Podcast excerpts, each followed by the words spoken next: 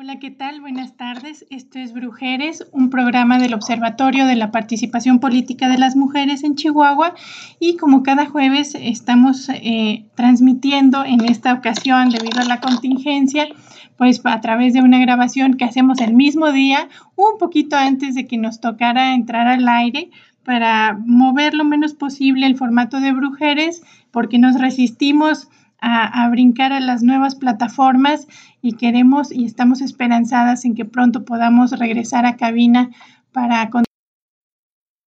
Y hoy tenemos un programa especial con dos invitadas que son expertas en el tema y que para Brujeres que es un programa donde se dice lo que no se escucha en libertad, es de suma importancia el mantener informada a nuestra audiencia y el poder platicar de una manera más cercana sobre eh, todas estas cuestiones que nos ocupan como sociedad y que son las que en dado eh, situación, como es el caso que nos ocupa hoy, eh, poder entender el, el, cómo es que nos conformamos como sociedad y cuál es la responsabilidad eh, que adquirimos en el momento en el que decidimos vivir en comunidad. Y bueno, ya para no hacer más larga la introducción, déjenme presentarles a mi querida Romelia Hinojosa y a mi muy querida también Delma Cecilia Martínez Muñoz, ambas eh, son compañeras de hace tiempo en, varias luchas y en varias plataformas. Y bueno, consideramos en Brujeres de suma importancia el que estén aquí hoy, chicas. Hola, pues muchas gracias por la invitación. Este, un placer, un lujo estar aquí al lado de Delma. Muchas gracias a quienes nos escuchan por estar pendientes del programa. Igualmente, Erika, muchísimas gracias por la invitación y pues un placer compartir con mi compañera, colega Romelia Hinojosa y un saludo para toda la audiencia. Bueno, pues déjenme decirles que el día de hoy Argelia no nos acompañará debido a unas diligencias que tiene pendientes, pero estamos aquí las tres y creo que la plática va a ser muy rica eh, en torno a esto que llamamos el PIN parental, chicas. De, de entrada, me gustaría que nos comentaran qué es el PIN parental y cuáles son las influencias, eh, de dónde vienen, si es que viene de, alguna, de algún lado, eh, como para ir entrando en el tema, ¿no? Mira, Erika, bueno, pues esto del PIN parental nos lo tratan de poner como de un término muy bonito. Esto del PIN parental así parece, nos, nos hace ver como en la época de la modernidad, ¿no? o como muy actual con esto de, los teléfonos celulares y los cajeros que tienen su PIN. Eh, yo prefiero quitarle esa palabra PIN porque nos hace parecerlo como muy inofensivo, como que no pasa nada, como que al contrario, como que es algo bueno. Y yo siempre este, he dicho que es un veto, el veto parental, ¿no? Este veto parental viene de España, fue impulsado allá en, en aquel país por el partido Vox, que es de ultraderecha, ¿no? Es un partido emanado de las filas del franquismo, ¿no? De esta dictadura totalitaria que limitaba por completo todas las libertades humanas, ¿no? Entonces, desde ahí ya venimos entendiendo un poco qué es esto de, del veto parental. Bueno, pues el 29 de enero la diputada Marisela Sáenz del PRI este, mete una propuesta de ley para reformar el artículo 130 de, de la ley estatal de educación. También quisiera hacer un poquito de historia. Acaba de, probar, de aprobar el Congreso el 12 de junio la ley estatal de educación en la cual ah, modifica el artículo 134, eh, facultando, facilitando a los padres y madres de familia participar en asuntos pedagógicos, subrayo, ¿no? O sea, van a poder participar en asuntos pedagógicos este, de sus hijos, ¿no? Entonces, eso es lo que es el PIN parental, el veto parental, es que ellos y ellas están solicitando que este, con 30 días de anticipación el profesorado les mande a sus, casas eh, formatos, mm, si es que va a trabajar con algunos temas relacionados con la sexualidad humana, que, que vaya a trabajar educación sexual integral, pero luego también le agregan que todos los contenidos que tienen que ver con igualdad de género, ¿no?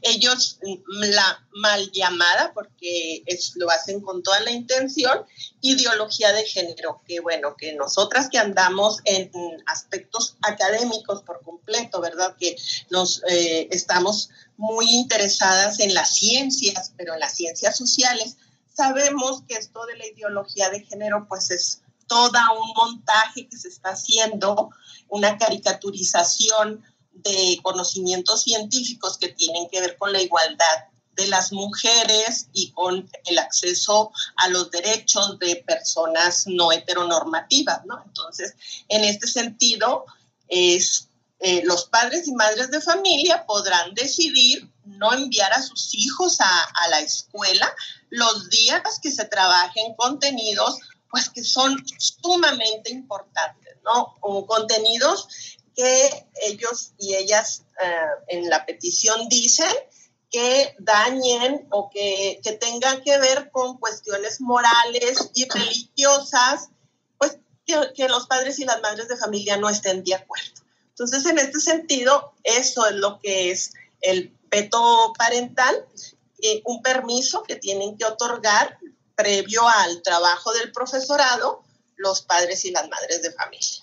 Y esto pues nos presenta un escenario muy, muy desolador en el aspecto educativo, porque, bueno, pues irrumpe una serie de leyes, artículo tercero, ley general de educación, la misma ley estatal de educación, porque, bueno, pues en, en, en los, ya fíjense, en el artículo tercero está eh, algunas características incorporadas al, bueno, todo este enfoque de derechos humanos, obviamente, y una serie de características que tienen que ver con estos dos contenidos que les hace tanto daño, ¿no? Según ellos a, a, los niños y a las niñas, que tiene que ver que ya a nivel constitucional está demandado, está decretado que ellos y ellas deben de recibir la educación sexual integral y deben de trabajar contenidos con perspectiva de género dejo yo esto hasta aquí para permitir que Delman, este, no sé si quiera ampliar o si tú quieras hacer otra pregunta, bueno, para no tomar todo el tiempo del programa yo solita.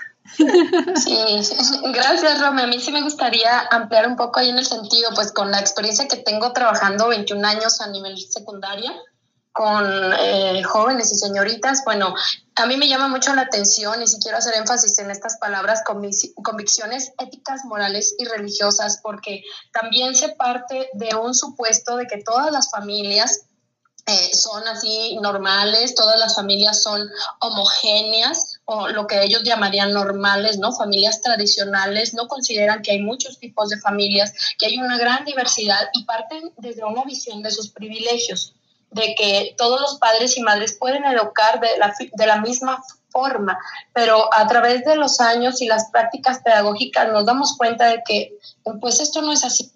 La escuela viene a ser un remanso para muchas niñas, para muchos niños que están siendo víctimas de abuso sexual, víctimas de violencia, incluso en el noviazgo, cuando se trabajan temas de violencia en el noviazgo, surgen muchísimas cuestiones ahí y, se logran rescatar señoritas que creían que la violencia era algo natural, ¿no? Entonces, cuando hablamos de las palabras convicciones éticas, morales y religiosas, creo que dejamos un enorme abismo porque una convicción, convicción ética pues puede ser el hecho de que yo sea una familia antivacunas, ¿no? Y que a mí no me parezca que se hable de las vacunas y, y, bueno, yo como familia tengo el derecho en lo individual y en mi casa, pero no en la escuela. Entonces, estamos, eh, están jugando a través de este fin parental con una propiedad, lo que a nosotros nos parece una propiedad de las hijas de los hijos, y eso no nos parece correcto porque, bueno, son sujetos de derechos, son personas independientes y eh, la educación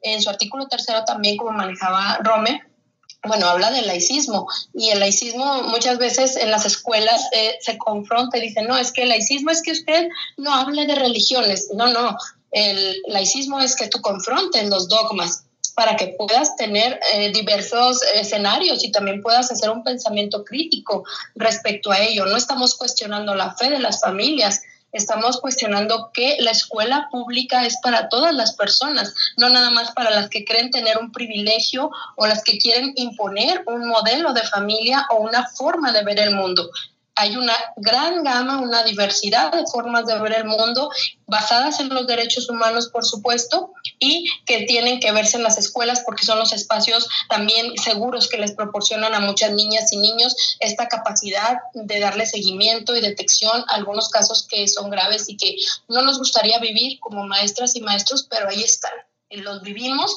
y también hay una realidad que ahorita podemos abordar sobre cuántas horas pasan sus hijos e hijas eh, frente al televisor, frente a la computadora, a las redes, ¿no? Eh, en este lema de que a mis hijos los educo yo, o bueno, habría que preguntarnos también si se educa, la computadora educa, las redes educan, ¿no? Los medios educan. Entonces, pues por mi parte, ahí vamos. Muy bien, muchas gracias a las dos. Y bueno, en la presentación del programa no, nos referimos a, las invitadas de hoy como expertas, pero ambas tienen una trayectoria muy importante muy sólida desde la educación. Por eso en Brujeres es, es, elegimos invitarlas el día de hoy para que nos hablaran desde esta perspectiva, porque a fin de cuentas, quienes eh, pueden hablar de justamente estos espacios y cuáles son las relaciones que existen eh, entre el aprendizaje el alumnado y el profesorado, eh, pues son ellas, ¿no? Ellas son ejemplo de, de las situaciones reales en las que se han enfrentado, de lo que la misma experiencia les ha arrojado a manera empírica, digámoslo así, y bueno, ahorita mencionabas, Delma, eh, sobre eh, el laicismo. Eh, la educación laica justamente respeta la libertad de culto, pero eh, y, por supuesto confronta el, conocer qué es lo que pasa, cuáles son las formas de relacionarnos en el mundo, es justamente parte de la educación laica y es muy aparte eh, eh, la práctica religiosa que se pueda llevar en los espacios de la, de, la familia o en, en, la casa o en las mismas colonias ¿no? este, en las que se vive y por qué es importante el mantener esta sana distancia entre, entre involucrar lo que es eh, el culto o la creencia religiosa o las tradiciones en lo que sería una educación que, tiene que ver con la forma de relacionarnos como sociedad. Entonces ahí eh, me gustaría que, que hicieran la diferenciación. ¿Cuáles son eh, las ventajas que tiene el llevar una educación integral, ya sea educación sexual integral, porque también hay otros temas que tienen que ver con este, la biología, con ciencias naturales, con las cuestiones de, la, de, las teorías de la evolución, por ejemplo, y me parece que, el, abrir el espacio a, este tema que ya se superó este, pues hace bastantes años, eh, sería un retroceso eh, para la educación con perspectiva de género, basada en derechos humanos y en una eh, cultura de paz. Entonces, desde ahí, ¿cómo es que podemos, quienes no somos expertas en el tema, hablando desde la audiencia, el, poder visibilizar o poder más bien tener una visión más amplia de este asunto. ¿Eres tú del MAO? No, tú, Rome, que trabajas la educación sexual integral. Sí, mira, este, es muy importante esto que, que dices tú, Erika, de que en la educación pública debemos de caber todas las personas, todas las formas de pensar y de sentir y este y al mismo tiempo pues no se puede imponer como bien dices una visión de, de ver el, el mundo y, la vida desde alguna religión en específico. Entonces, en este sentido, eh, la educación pública es esa sombrilla que nos debe de asegurar que las personas, no sé, mm, cristianas, eh, musulmanas, con cualquier criterio religioso, puedan trabajar en entonces, la educación pública es la herramienta que tiene el Estado precisamente para facilitar ese tránsito de esa persona criada en una familia de manera individual, ¿verdad? Con ciertas eh, ideas, culturas, formas de ver la vida, hacia una, unas formas de ver la vida más tolerantes, más eh, basadas precisamente en los derechos humanos, ¿no? Respetando al otro, a la otra, a la otredad, ¿no? Entonces, en este sentido, es el eh, la legislación de toda la educación mexicana y es precisamente cómo cristaliza esto de, eh, de la otredad y, de, y del respeto. Bueno, pues con un currículum este, diseñado por expertos, eso sí me gustaría señalarlo muy, muy enfáticamente, que eh, en el 2012 los libros de texto, los planes de, estudio fueron diseñados por el doctor Eusebio Rubio. El doctor Eusebio Rubio es un referente a nivel internacional, o sea, somos un poco como ejemplo pedagógico este, de lo que del trabajo que se debe de hacer en las aulas, ¿no? Y, y, los materiales educativos que propone el Estado bueno, pues son diseñados con mucho cuidado. Este, aprovecho, voy a abrir un corchete aquí, un, un, este, un paréntesis para desmitificar estas ideas alarmistas que de pronto circulan en las redes sociales. Ay, que preescolar, que miren los libros de preescolar y luego enseñan unas unos, este, imágenes que definitivamente no son los libros de preescolar mexicanos. Este, eh, o que es eh, el otro día escuché un programa de radio donde dijeron que a los niños de cuatro años les están enseñando cómo ponerse condón. Entonces, claro, claro que la gente se asusta, ¿verdad? Pero ese es precisamente el objetivo, asustar a las personas, porque el enfoque de la educación sexual integral es eso, integral, o sea, yo creo que nosotras fuimos educadas en un enfoque no integral, donde nada más en en la escuela le hablaban a uno de la menstruación, le hablaban este, de pene, vagina y párenle de contar, ¿no?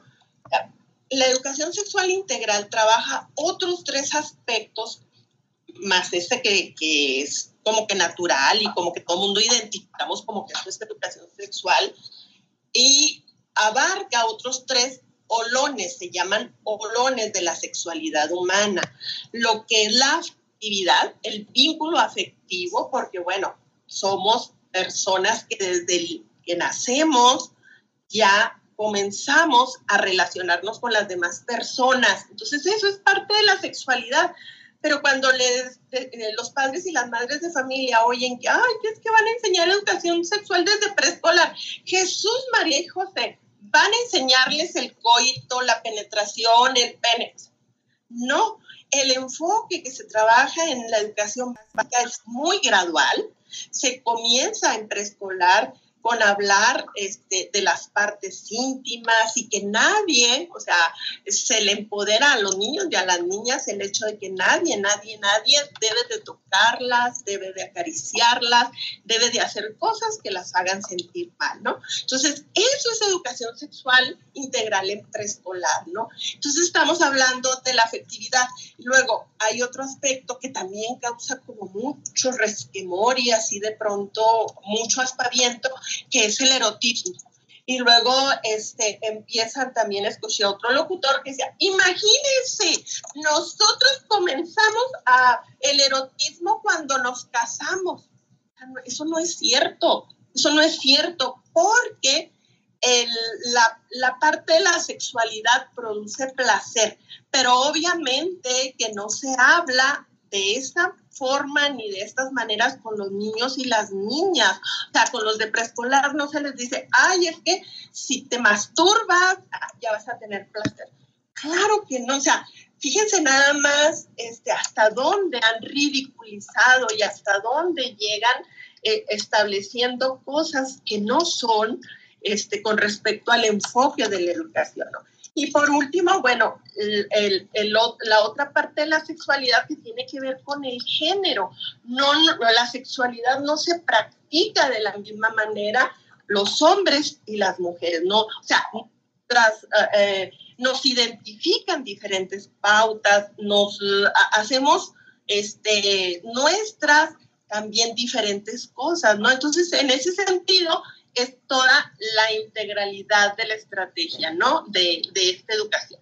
Y vemos cómo este, se potencian, desafortunadamente, ciertas palabras, eh, se, se mienten sobre determinadas prácticas con la finalidad de asustar a las personas y de decir, ah, es que ahora como habla de relación, de, de, relaciones afectivas entre los hombres o de orientaciones sexuales diferentes a la, a la heterosexual, ya nos quieren hacer los hijos homosexuales.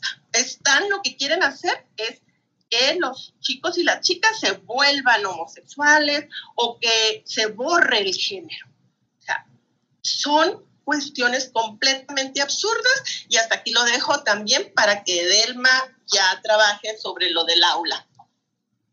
Sí, efectivamente. Bueno, yo creo que el miedo históricamente ha sido muy poderoso, ha sido un factor muy poderoso en el sometimiento de las personas, es una herramienta de control muy valiosa que ejercen y entonces este miedo desbordado de que los niños, las niñas, se van a hacer homosexuales, lesbianas, eh, de, lleno de prejuicios, lleno de miedos también, de, de, desinformación, porque significan este supuesto discurso que ya mencionaba Rome de la ideología de género que nosotras como investigadoras, como académicas, generadoras de ciencias sociales, pues sabemos que es una total mentira, ¿no?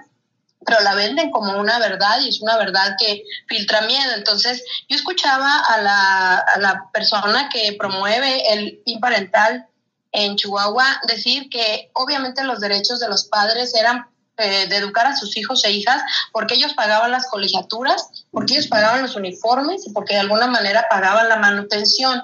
Entonces es muy dramático ver a los hijos y las hijas como estos objetos, ¿no? Como estas partes de, la, de una propiedad que nos pertenece y no como sujetos y sujetas de derecho. Una cuestión también que yo eh, veía ahí con Rome eh, sobre este alarmismo que hacen para generar un pánico colectivo y que los padres y madres de familia que no están atentas, eh, que no leen o a lo mejor que nada más se van de la primera intención con el discurso inicial que les van a decir ahí muy directamente, decía que supuestamente hubo unas drags que llevaron a un jardín de niños y que bueno, eso estaba haciendo para fomentar la homosexualidad. Yo me di a la tarea de buscar la nota porque la verdad es que universaliza, ¿no? O sea, es como si en todas las escuelas del mundo, del país, de todas las zonas, eh, se llevaran así para ejercer la homosexualidad en, los preescolares.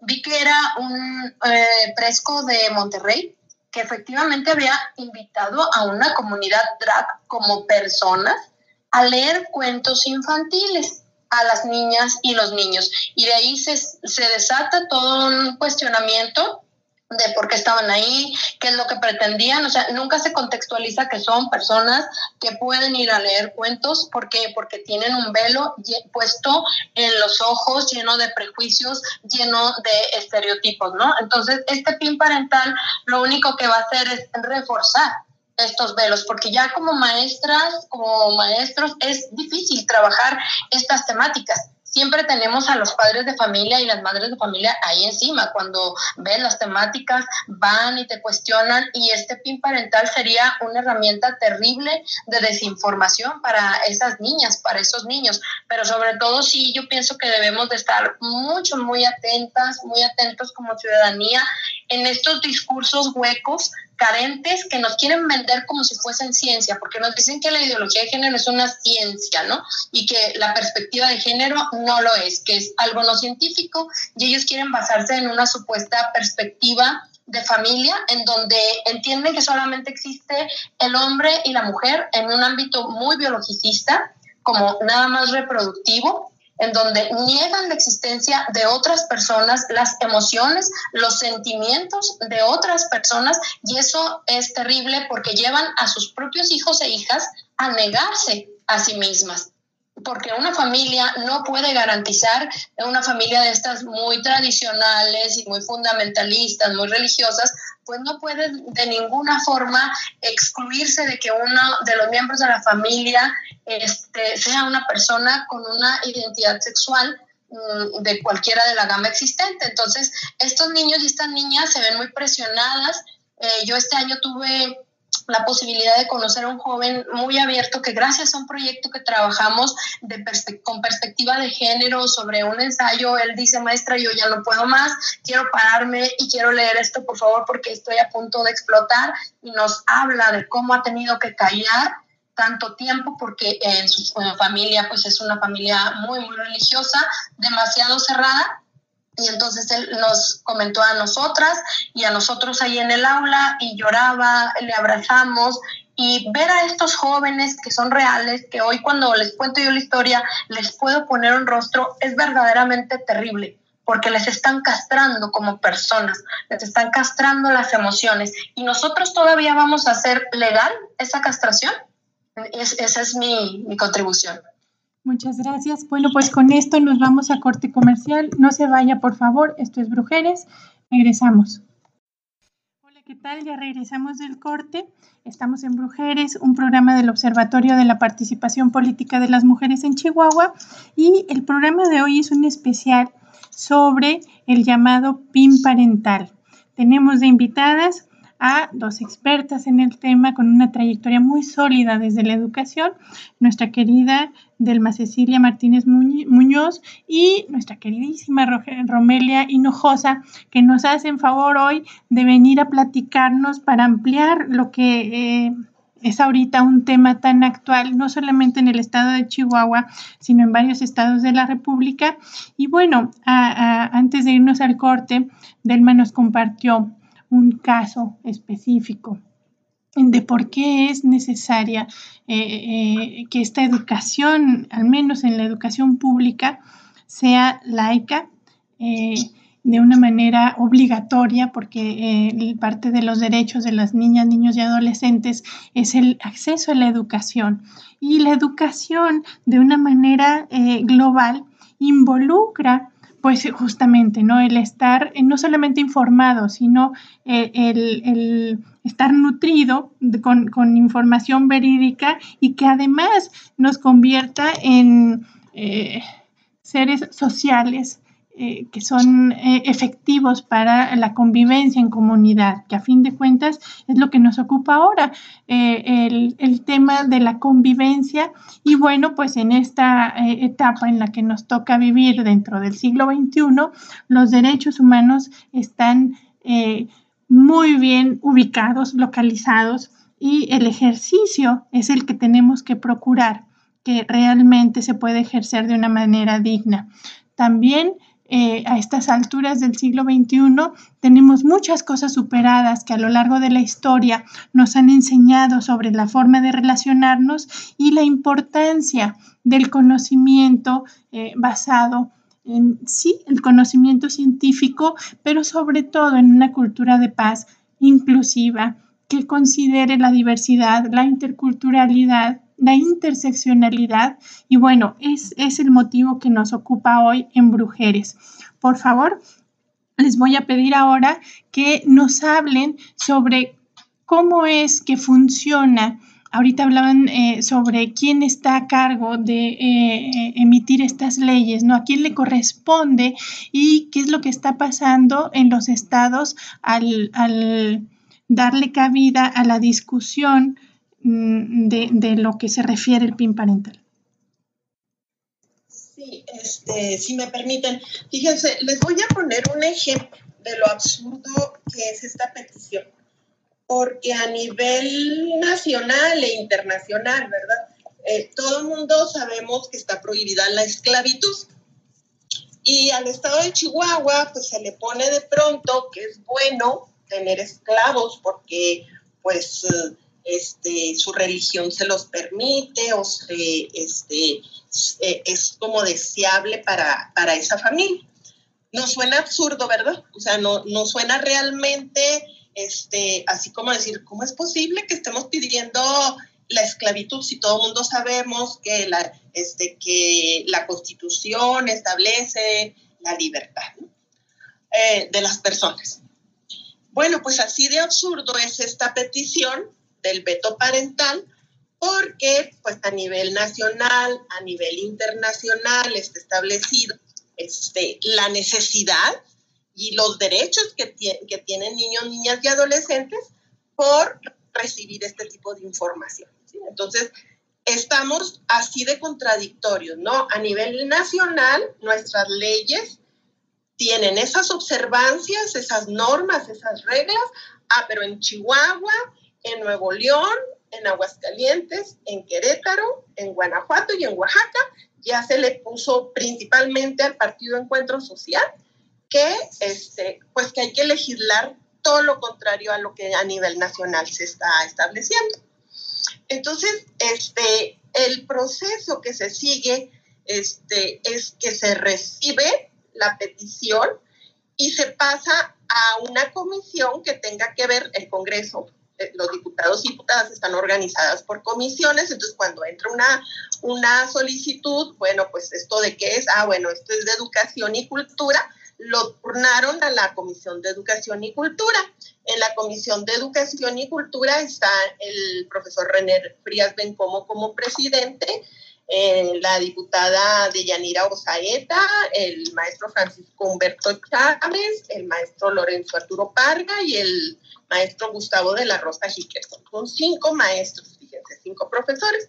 Entonces, eh, desafortunadamente esta comisión, digo desafortunadamente porque pues si se recibió el 29 de enero y ya estamos junio, pues este, eh, se tardaron demasiado en, en, en votar entre ellos para ver si esa solicitud era viable, era buena, necesaria y deseable y congruente con las leyes, ¿no? de tal forma que entonces cuando este, ahí hay intereses particulares y, eh, de partido y de, y de ideología, ¿verdad? Porque la religión es así, es una ideología.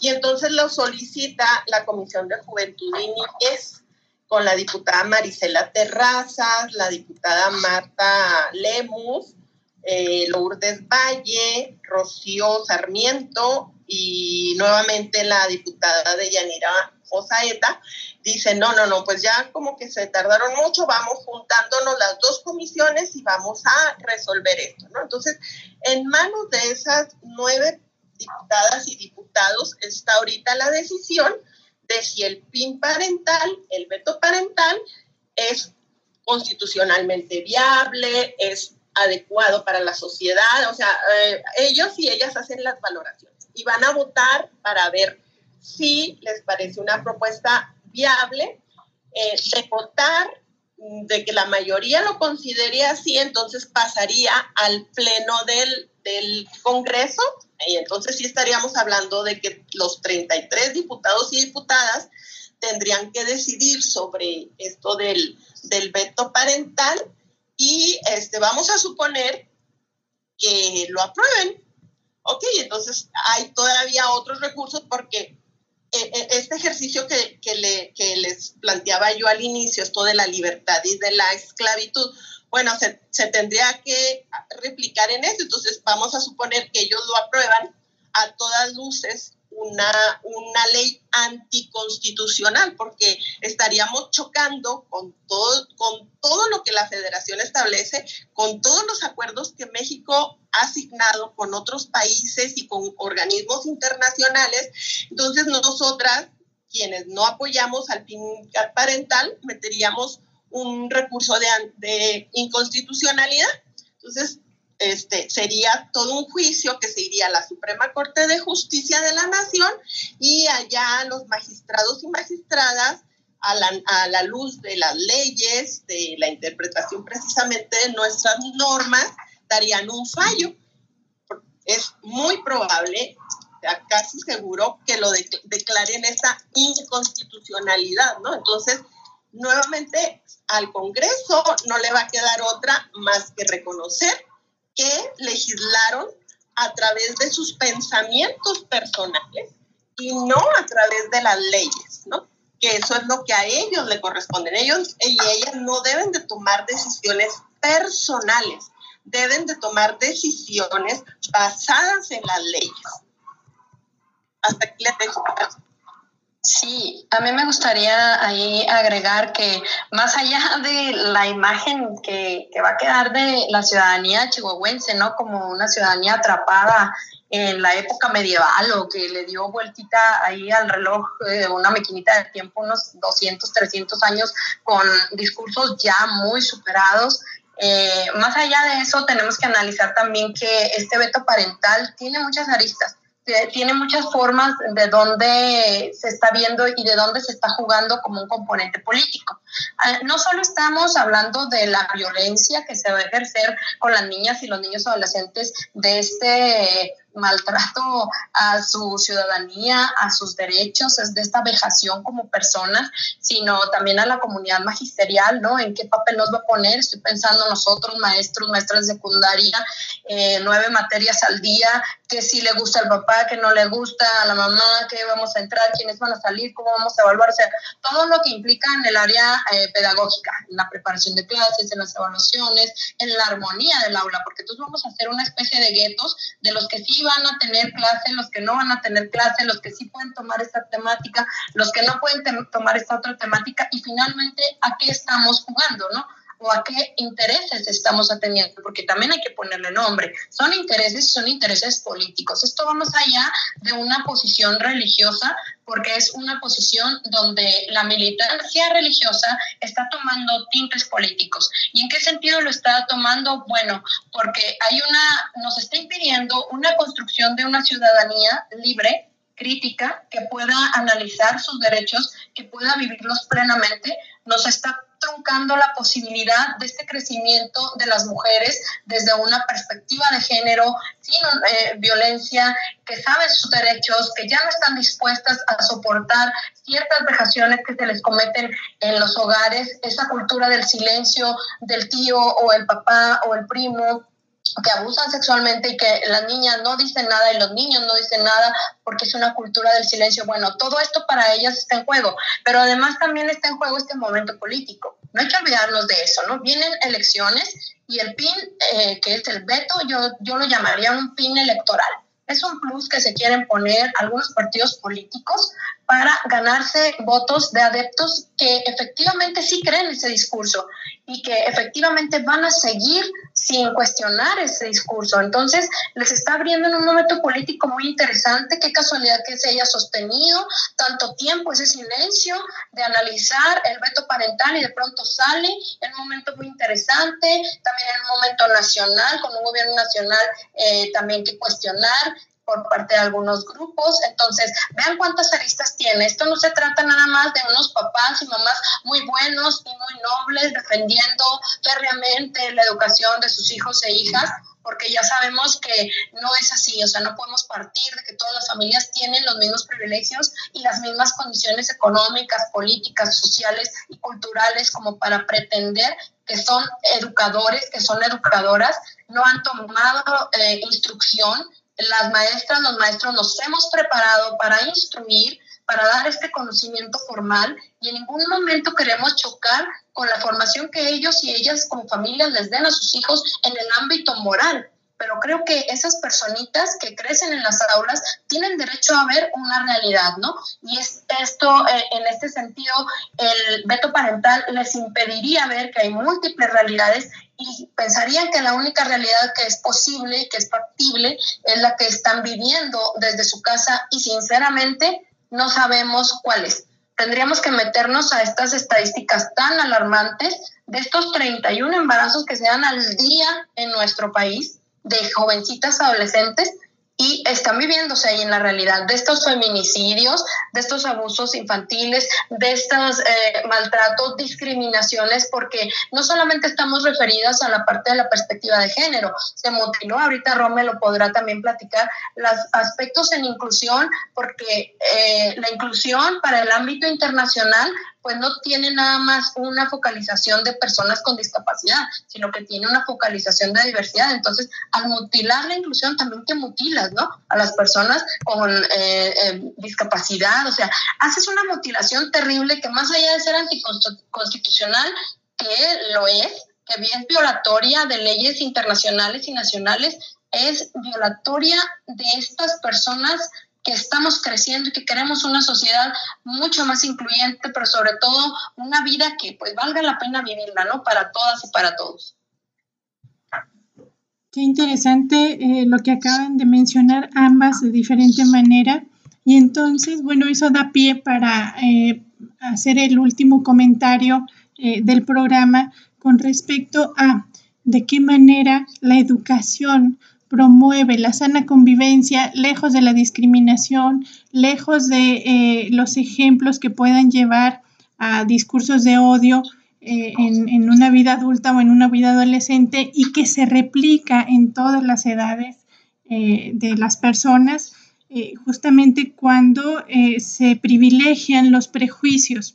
Y cuál es justamente el compromiso de, de la educación integral para eh, promover lo que ya hemos estado hablando eh, a lo largo del programa, una cultura de paz que involucra la cultura de paz. Y por qué, eh, bueno, pues digamos en este caso, el, el llamado PIN parental que ustedes mencionan como veto parental resulta eh, no solamente eh, inconstitucional, sino retrógrada, podríamos llamarlo con base a todo lo que, hemos, en lo que se ha comentado en el programa.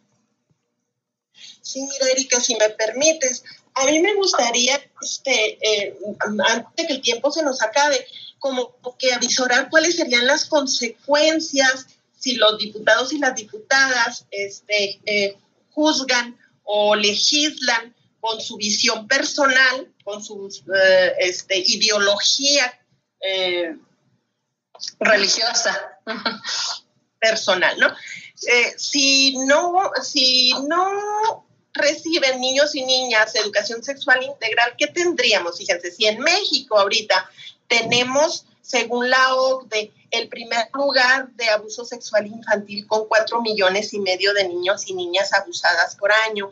De esta, de esta cifra, fíjense, el 65% no sabía que estaba siendo abusada hasta que no recibió educación sexual integral. Entonces, eh, no sé si queda claro eh, la, la magnitud de lo terrible que puede ser que niños y niñas no reciban educación sexual integral.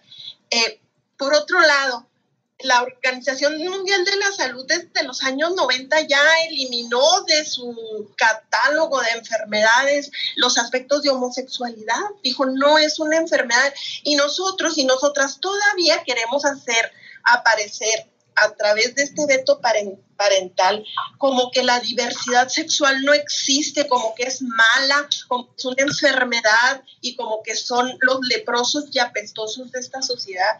Y eso, ¿qué es lo que está originando? ¿O eso qué es lo que origina? Eh, el, el, que un chico o chica no sepa, no tenga un referente identitario y no sepa que, que a lo mejor es, él es eh, homosexual o no se identifica pues con un género con otro. O, hay allí todo un proceso de, desarrollo precisamente.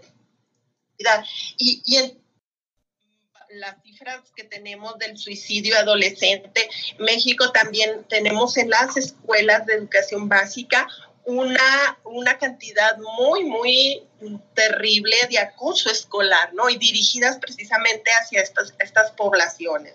Entonces, cuando no se recibe educación sexual integral, este, igual, eh, por ahí he escuchado de que eh, ha sido ineficaz la educación sexual porque tenemos altos índices de embarazo en adolescentes.